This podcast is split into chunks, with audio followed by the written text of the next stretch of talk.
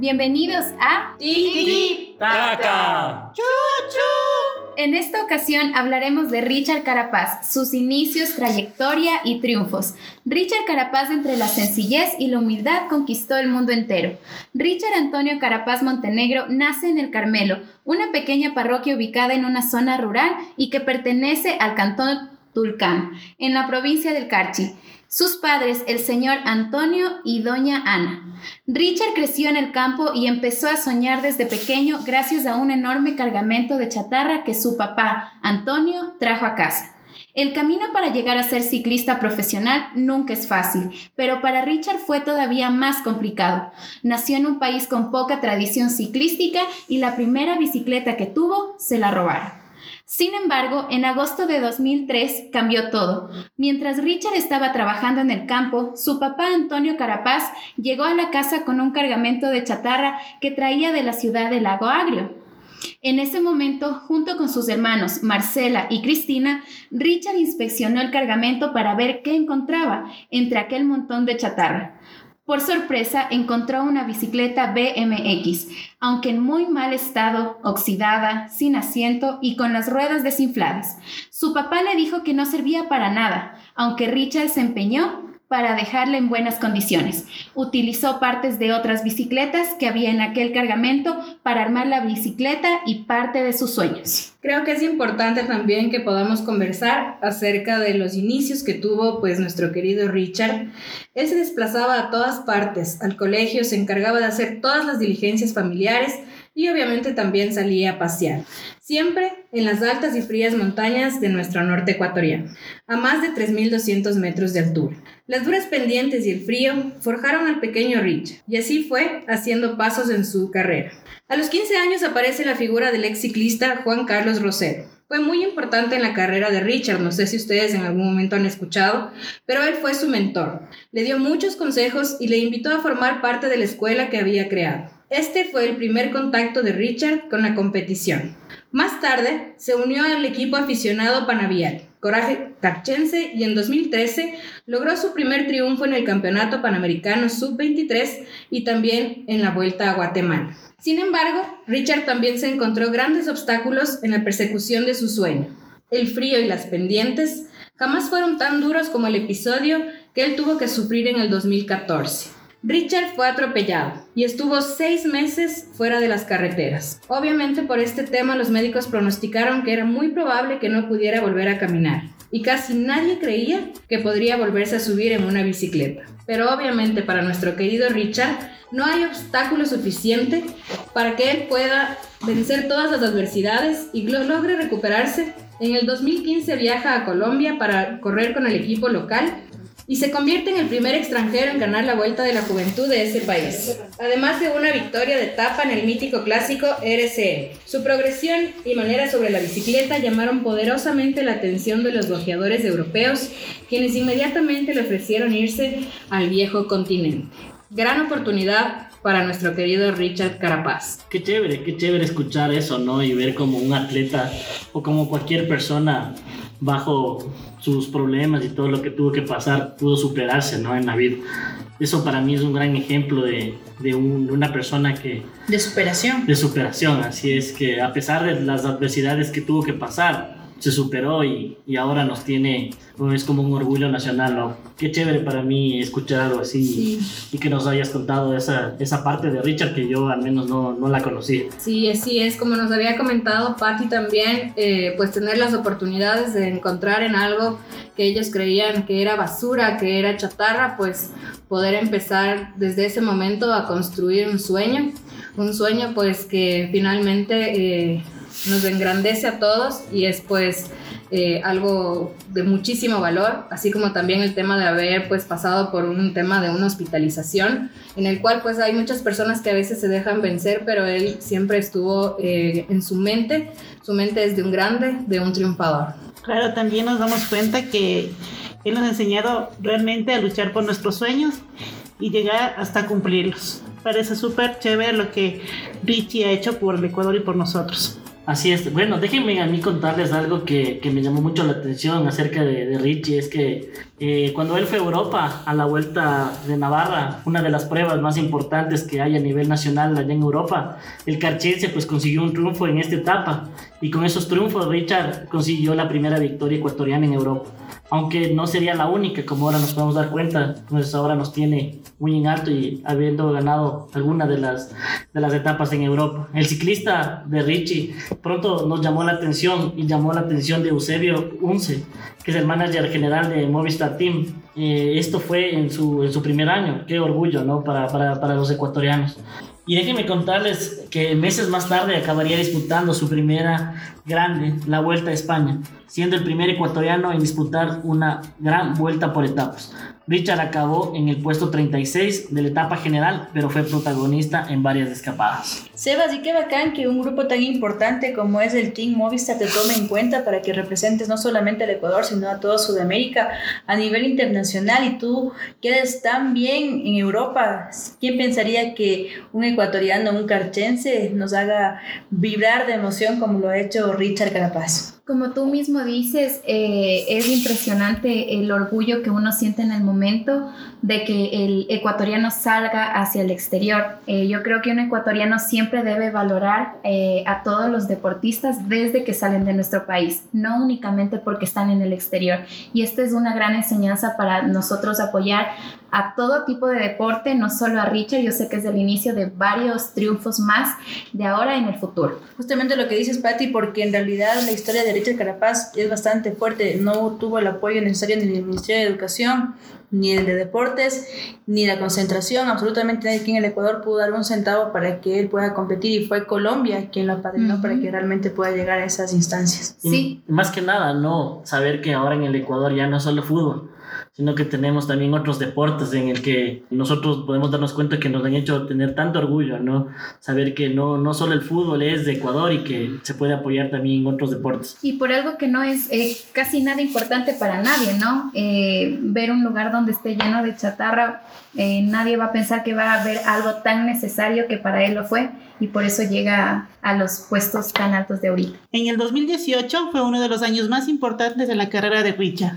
Después de correr la Vuelta a España, convocó a Carapaz para correr el Giro de Italia en su carrera deportiva. Sí, esto eh, de lo que tengo entendido lo hizo un SUE, de lo que habíamos escuchado también. Entonces esto fue en 2018, Marce, si no me equivoco, chicos. No sé si ustedes lo habían escuchado. Sí, así sí, efectivamente. La edición salió de Israel. Pese a que inició, fue bastante llano. En la etapa 6, Carapaz ya demostró sus condiciones y estuvo con los mejores y los más exigentes hasta el final. Sin embargo, dos días más tarde, Carapaz consiguió su primer triunfo en la vuelta por etapas en Montedigine, con el jersey del mejor joven en la prueba. Pero Richard no se conformó con esto, no se conformó con la victoria de esta etapa y llegó a Roma, la ciudad eterna. Carapaz concluyó cuarto en la general de un giro dominado por Crisis Fome. Carapaz quedó a 47 segundos del podio, pero en el año que viene volverá por algo mucho más grande. Sí, justamente Marcel, lo que tú dices, la intensidad que Richard Carapaz le pone en cada una de las competencias, ha visto que ha crecido poco a poco y sobre todo eh, las subidas que él tiene son realmente la parte fundamental de su entrenamiento y ha sido lo que más se ha esforzado y simplemente es un crack para cualquier tipo de suelo que se ponga. Claro, debemos tomar en cuenta que a pesar de que no fue líder desde el principio, Carapaz aprovechó sus oportunidades y logró la victoria al final. Con este triunfo, Carapaz se convirtió en el primer ecuatoriano en ganar una vuelta y el tercer latinoamericano tras Lucho Herrera y Nairo Quintana. Ambos fueron colombianos. ¿Y quién no se puede olvidar, Dios mío, de Lucho Herrera cuando, al faltando creo que cinco segundos para que ya pueda llegar a la meta, se tropezó? O sea, la bicicleta literal se viró pero Luchito sacó una tercera pierna, yo no sé de dónde, y llegó a la meta. Fue genial. En la segunda semana, Carapaz demostró ser el corredor más fuerte de la carrera, tras mostrarse sólido en el contrarreloj. El ecuatoriano volvió a conseguir otro triunfo, además de conseguir el liderato, que ya lo dejó hasta Verona. De hecho, se convirtió en el latinoamericano con más días consecutivos, vistiendo la camiseta líder. Sin duda, un giro para la historia. Así es, chicos. Bueno, realmente creo que todos recordamos los momentos en los que Richard Carapaz estaba ya en la vueltita para entrar ya a la meta. Creo que a todo el Ecuador se nos puso la piel de gallina. Y lo más emocionante fue ver a su esposa después en el podio. Creo que muchos de los deportistas no toman en cuenta este pequeño pero gran detalle que es esto. Y simplemente es una muestra más de que el apoyo de la familia, el que crean en tus sueños y poderlos hacer realidad es simplemente más que un gracias. Y poder resaltar ante todo eh, por grandes profesionales deportistas de muchos años de experiencia y él sin conocerlo pudo llegar a un nivel tan excelente representando no solo al Ecuador sino a Latinoamérica. Tras su victoria en el Giro de Italia 2019, Richard Carapaz recibió muchas ofertas, entre ellas la del Team Ineos, la escuadra más importante del pelotón internacional. El cachense no se lo pensó y se unió al conjunto británico, dominador de las grandes vueltas de la última década. Y es que Andy, sinceramente, pertenecer a un grupo tan importante como lo es Ineos, yo no lo hubiese pensado tampoco dos veces. Si ya Movistar me vio y ahora tengo la oportunidad de llegar a Ineos, sin duda alguna escogería esta opción. Totalmente. Así es, chicos. Obviamente también debemos tomar en cuenta todo lo que sucedió eh, pues en esta temporada y es obviamente el tema del COVID, que hizo mucho daño a todo el mundo y obviamente también afectó a todo lo que correspondía al calendario ciclístico. Tuvo que parar a finales de febrero. Sin embargo, obviamente todos lo sabemos que se reanudó en julio con la vuelta a Burgos, donde Carapaz estuvo con los mejores, pese a estar preparándose para el Giro todavía lejano. Así es, Mari, sobre todo lo que estábamos viendo es que a pesar de las caídas, porque no solamente fue el entrenamiento fuerte, sino que dentro de esto, de las competencias, Carapaz sufrió algunas caídas en las que tuvo lesiones bastante considerables, pero yo creo que aquí es una muestra más de la perseverancia que Richie ha tenido en superar cualquier obstáculo, lo ha hecho en el tema económico, lo ha hecho en el tema de salud, ahora con el COVID-19, y no ha sido ningún límite para que él pueda llegar a conquistar sus sueños. Claro, pero sabían chicos que Carapaz fue el primer ecuatoriano en disputar un Tour de Francia y fueron 21 días muy especiales para el carchense, que logró una tercera semana espectacular, demostrando ser uno de los corredores más fuertes de la carrera y consiguió un triunfo para el, equipo Ineos. En los primeros días de competición, la suerte no sonrió para el carchense. Un pinchazo en un día de, de, abanicos y una caída en una de las etapas decisivas le privaron de luchar por objetivos más grandes. La carrera cambió cuando desafortunadamente Bernal, uno de los competidores más fuertes que él tuvo, último campeón del Tour de Francia y compañero de Richard en el equipo Ineos, se retiró de la competencia al no tener la posibilidad de volver a conseguir una victoria en la general. Una tercera semana muy especial tuvo Richard donde demostró su valentía y gracias a su coraje fue capaz de darle la vuelta a un tour muy complicado. El ecuatoriano estuvo presente en tres fugas consecutivas, en tres de las etapas más duras de toda la edición. En la etapa 18, uno de sus compañeros le ayudó a conseguir el liderato de la montaña, y al llegar los dos solos a la meta, Carapaz dejó ganar a su compañero, quien se había sacrificado mucho para sus líderes en años anteriores.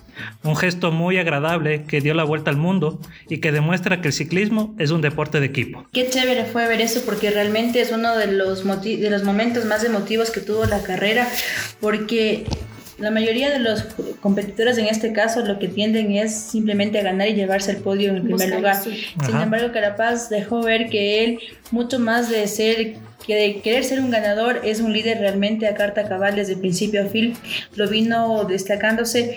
El apoyo que les dio incluso a los muchachos en las caídas que él tuvo fue realmente grande. Es realmente ser humano. O sea, yo pienso que eso es más que suficiente eh, porque esos son valores y la moral que él, eh, él lo es no solo en la competencia, sino en toda su vida. Y es que chicos, Richard tenía que defender su liderato y sobre todo en la montaña cuando faltaban tres etapas hasta llegar a los campos elinesios. Sin embargo, una exhibición de Pogacar contra el reloj al final privó de que Richard Carapaz pueda subirse al podio en París, que generó también esto un contrarreloj. Dentro de lo que es el ciclismo, el contrarreloj es pieza fundamental para sumar o quitarle segundos de ventaja a las personas que van adelante de las figuras más importantes del ciclismo, del ciclismo como lo es Primoz Roglic, también estuvo de la mano de él y fue muy peleada y muy reñida las últimas partes de lo que fue esta competencia. A la final, pues Richard Carapaz se quedó como subcampeón con 24 segundos de diferencias simplemente de lo que era el ciclista esloveno. Cabe acotar que Richard Carapaz no tuvo apoyo de sus gregarios. Esto hizo que al pasar de las etapas el camino se haga más complicado para el Team Ineos. Y como tú dijiste, Dani, esto repercutió mucho en el contrarreloj, lo que fue un momento definitivo para perder el primer puesto. En efecto, Andy, lo que tú dices tiene mucha razón. Lastimosamente la gente de su equipo no le apoyó, pero esto no fue un impedimento para que Richie demuestre de qué está hecho y como se ha conocido también en la frase, échale leña al fuego, Carapaz. Sin duda alguna, pues mostró su liderato y obviamente quedó subcampeón, pero con el corazón de todos los ecuatorianos, él ya es un campeón a nivel mundial. Por tal razón, nosotros nos sentimos tan orgullosos eh, de lo que vimos en esta etapa, bueno, en esta vuelta a España ya que pese a quedar en segundo lugar, él salió a festejar con nuestros compatriotas en España. Bueno chicos, y así fue la competencia. Kilómetro 5, el último tramo y los aspirantes muestran su último esfuerzo. En el kilómetro 20, los interesados en ganar la última etapa protagonizaron veloces fugas en el circuito. Sí, justamente eso es lo que tú dices, Polet, fue en los últimos instantes que pudimos ver a varios competidores que poco a poco se querían ir acercando a Carapaz, sin embargo, como lo habíamos dicho chicos, tenía unas ganas de comerse y de ganarse ese triunfo que todos los intentos que ellos hicieron pues no fueron suficientes. Claro, Ani, ellos consiguieron importantes ventajas sobre el pelotón. Fue un frenético ataque en el kilómetro 36, el grupo llegó al centro de Madrid y empezaron a dar vueltas en el circuito del Paseo de la Castellana.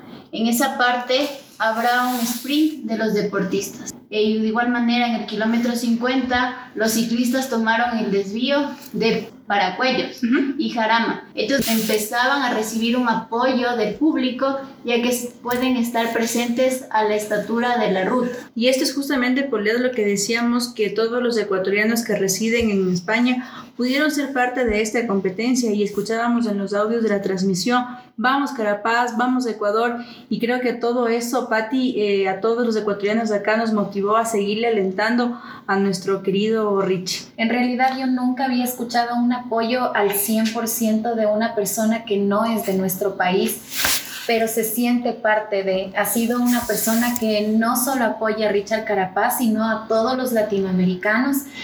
Yo como ecuatoriana me siento muy orgullosa de que una persona que no sea de nuestro país nos apoye de principio a fin. Y definitivamente Richard Carapaz marcó un antes y un después en el ciclismo ecuatoriano. Gracias, Mijín.